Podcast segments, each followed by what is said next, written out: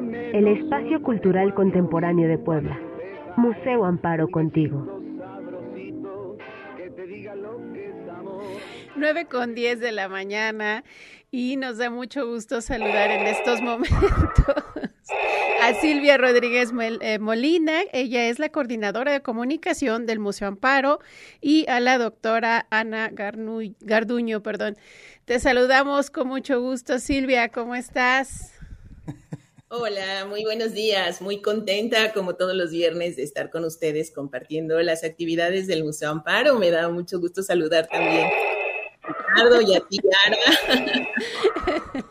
ya preparándose para los días que vienen. No se espanten, ¿eh? No se espanten, no se espanten. Ya me quité la máscara. Pero es que la doctora venía muy ad hoc el día de hoy de bruja, entonces dije, no, no, no, no, no, pues algo hay que hacer, algo, algo hay que hacer. ¿Qué onda, Silvia? ¿Cómo estás? Qué gusto saludarte. Igualmente, Ricardo, me da mucho gusto. Y justo hoy hemos invitado a la doctora Ana Garduño, que es especialista en museos en México, en políticas culturales y en coleccionismo de arte, porque queremos hablar del reconocimiento del arte popular en México a partir de la exposición que estamos presentando en la Galería 1, 2 y 3, Grandes Maestros del Arte Popular, colección Fomento Cultural City Banamex 20 años, que como tú sabes, Ricardo, muestra la riqueza cultural de estos grandes maestros que son los protagonistas de esta exposición y que se ha dividido en nueve ramas artesanales. Presenta obras prácticamente de toda la República Mexicana numerosos talleres y artistas de Puebla, que eso es maravilloso. Y bueno, hoy queremos platicar con Ana respecto a este tema en torno a las políticas culturales en nuestro país y el reconocimiento al arte popular. Así es. Ana, qué gusto saludarte. ¿Cómo estás? Buen día. Gracias por invitarme otra vez. No, ya sabes que es tu casa y nos da muchísimo gusto escucharte, verte. Oye, pues es una exposición, híjole, yo fui a la inauguración y realmente es sorprendente. Y además tuve la oportunidad de charlar con algunos maestros y me, la verdad es que por un lado me conmovió muchísimo y me, me rompió muchos esquemas en torno al arte popular, podríamos decirlo eh, así. Y, y, me surgen muchas preguntas en torno precisamente a las políticas, ¿no? A las políticas que hay en nuestro país en torno a, al arte popular. Pero cuéntanos, cuéntanos qué perspectiva, qué punto de vista es el tuyo. Mira, para mí esta exposición es resultado de una política que inició en 1921 con las fiestas de conmemoración del centenario de la independencia de la consumación de la independencia de México y en ese momento decidieron que el magno evento iba a ser una exposición de arte popular. Y había un proyecto intelectual muy importante de un grupo de intelectuales importantísimos en México, Diego Rivera, Doctor Atl, etcétera, que estaban apoyando en la idea de que, el de que se borrara esa frontera entre el arte culto, el arte de academia, el arte educado, digamos, de artistas que habían pasado por una escuela de arte, y el arte popular, que se eh, pusieran en la misma dimensión el, artista popular con el, el, artista educado en la Academia de Santa, de la antigua Academia de San Carlos. Entonces, en esa política de reivindicación de lo popular, se decide que el arte popular tiene las raíces del alma mexicana, que tiene los colores, que es parte de nuestra identidad, que refleja nuestro espíritu, nuestra manera de pensar, tradiciones, costumbres, etcétera. Entonces se eleva a la categoría de arte, que ese es un proceso muy importante en donde se les reconoce, ya no son solo artesanos que saben mover las manos y que saben hacer cositas, sino se les reconoce que también detrás de las formas, las figuras, los colores, las decisiones que toman, hay una estrategia artística.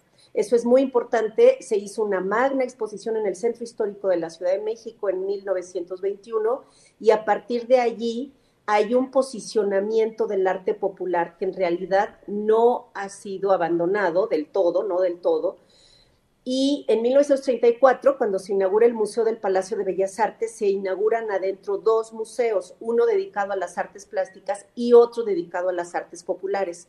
Solo que ya no recordamos ese dedicado a artes populares porque desapareció más o menos alrededor de 1950 aproximadamente, pero eh, la idea también era que en el Palacio de Bellas Artes se vendieran, hubiera una tienda de artesanías donde se vendieran, porque en los años 20 y 30, por la entreguerra, por el periodo entre la Primera y la Segunda Guerra Mundial, sobre todo los norteamericanos viajan a México, muchísimo viajan a México, porque no pueden ir a Europa que está devastado por la guerra. Así que se vienen a nuestro país y ellos son los principales consumidores del arte popular mexicano.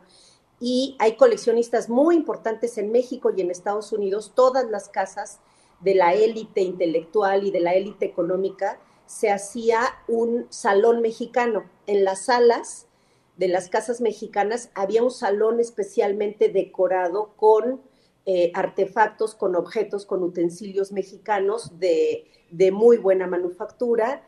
Y también los norteamericanos, por ejemplo, Nelson Rockefeller fue, que es un personaje muy importante en la política para América Latina, eh, y de la familia de los grandes empresarios Rockefeller. Él también tenía una colección importantísima de arte popular, así como muchos otros empresarios, tanto en México como en Estados Unidos. Sí, interesante que hay ya, pues prácticamente este un siglo, ¿no? Con, eh, con políticas ya bien definidas. Eh, sin embargo, hoy hay nuevas discusiones y creo que es importante llevarlas a abrirlas. El tema de, los derechos, ¿no? De los derechos de autor, eh, la protección legal que tiene eh, todo este arte popular, creo que es uno de los temas ahorita fundamentales.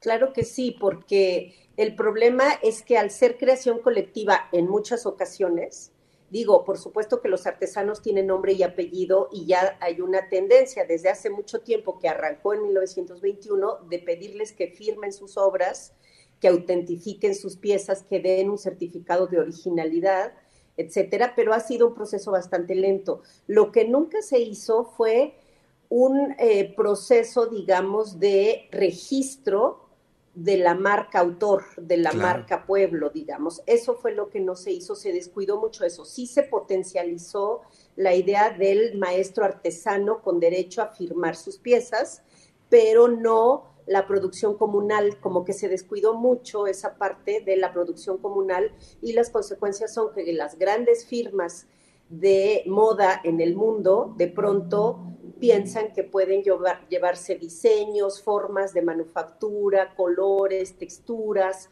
etcétera, que pueden llevárselas olímpicamente sin pedirle permiso a nadie, que ese ha sido el grave problema.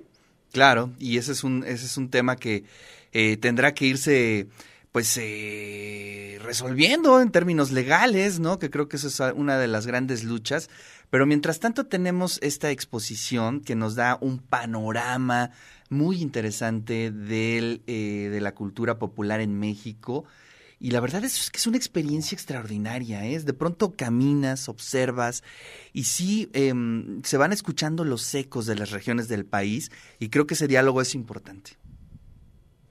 Por supuesto, estamos hablando de que es parte de nuestra identidad, de que es parte de nuestro legado, que valorar el preciosismo, el detalle, el cuidado, el tiempo invertido, por supuesto, en épocas posmodernas, el hecho de que los maestros artesanos pasen tanto tiempo, a veces meses, en la producción de una sola pieza, pareciera que eso ya no está acorde con estos tiempos acelerados que vivimos desde, desde toda la modernidad, todo el siglo XX prácticamente. Eh, y sin embargo, hay que regresar un poco a pensar que ese talento no puede perderse, que es, es una tradición, efectivamente, el arte popular en México, pero que si no la consumimos va a empezar en un proceso de declive. Nosotros somos, digamos, los responsables, esta generación que vive ahora en México de diferentes edades, es la responsable de hacer que estas tradiciones se perpetúen, que se vayan mejorando las técnicas de manufactura, las formas, los trabajos, y también aceptar que el arte popular tiene derecho a modificarse, a cambiar, a incorporar nuevas manufacturas, nuevas formas de hacer, nuevos temas, nuevos motivos, porque sí hay una polémica acerca de por qué están cambiando las piezas. Bueno, porque la sociedad cambia, porque nosotros cambiamos. No, y además porque no, no, no es, no es un eh, eh, digamos, no es un tema de un retrato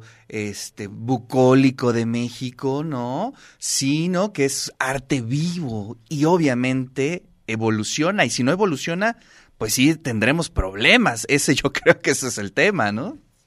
Claro que sí, el punto es que mucha gente purista le pide al arte popular que no cambie, que no evolucione, que siga siendo artesanal, rural, que siga teniendo los mismos motivos, etcétera. Y bueno, hay una producción artesanal súper importante, por ejemplo, actualmente con el tema de los derechos de las mujeres, por ejemplo, ¿no? O otras, otras maternidades, cómo se entiende la maternidad también desde las mismas comunidades en tiempos contemporáneos, ya no es la maternidad que concebían nuestras abuelas, etcétera. Entonces, claro, son problemáticas sociales que están empezando a llegar a las obras, a los objetos, y que es muy importante que nosotros también aceptemos que es parte de la evolución natural. O al revés, ¿no? Eh, eh, el maestro de Quetzalan, eh, no, no, recuerdo su nombre, que es un excelente... ¿Perdón? Es Pedro Martín. Exactamente, Pedro Martín. Yo tuve la oportunidad de platicar con él y a él le sucedió este, pues lo contrario, ¿no? Es decir, le costó mucho trabajo entrar al mundo del bordado porque era un mundo exclusivo de las mujeres, ¿no? Pero eh, en el momento en que él superó esas eh, situaciones eh, sociales, podríamos decirlo, pues bueno, este, se desarrolló de una forma increíble y además hizo evolucionar el bordado eh, en, en, en en este caso, ¿no? Es muy interesante, es muy interesante la presencia de los maestros, sobre todo a nivel comunitario, ¿no? Sí, claro, está demostrado que los grupos que están produciendo más, que están exportando sus obras a Europa y en Estados Unidos, donde sigue habiendo una alta demanda, no tanto en América Latina, pero sí en Europa y en los Estados Unidos, ellos son los que están organizados comunitariamente, los que tienen ya infraestructura, tienen personas especializadas en la exportación, en el embalaje de las piezas, en la comercialización de los objetos, etcétera. Entonces, las comunidades que están mejor organizadas son las que defienden mejor sus derechos, posicionan y visibilizan mejor sus objetos. Híjole, pues ahí está, ahí está yo creo que una ruta interesante. Y además eh, el catálogo de los maestros eh, lo podemos observar en línea, ¿no? Podemos hacer como un recorrido del país a partir de los maestros, maestras. Sí, justamente trabajaron con un directorio de artesanos que está disponible en línea para que se pueda consultar y que es un trabajo muy interesante paralelo a la exposición que se ha venido presentando en diferentes sedes, resultado de todo el trabajo que ha venido realizando City Banamex con este programa de apoyo a los grandes maestros artesanos de México. Pues maravilloso. Pues gracias, gracias, este, querida Silvia, gracias Ana. ¿Y eh, hasta cuándo la podremos ver esta exposición? Sí, Ricardo, la exposición va a permanecer hasta el 7 de noviembre, nos quedan pocas semanas, así que si no la han visto, no pierdan la oportunidad. Les recordamos que nuestro horario de visita es de miércoles a lunes, de 10 de la mañana a 6 de la tarde nuestra próxima noche de museos, donde abriremos de 10 de la mañana a 10 de la noche, será el 29 de octubre, así que hay oportunidad también para que puedan venir en ese horario extendido.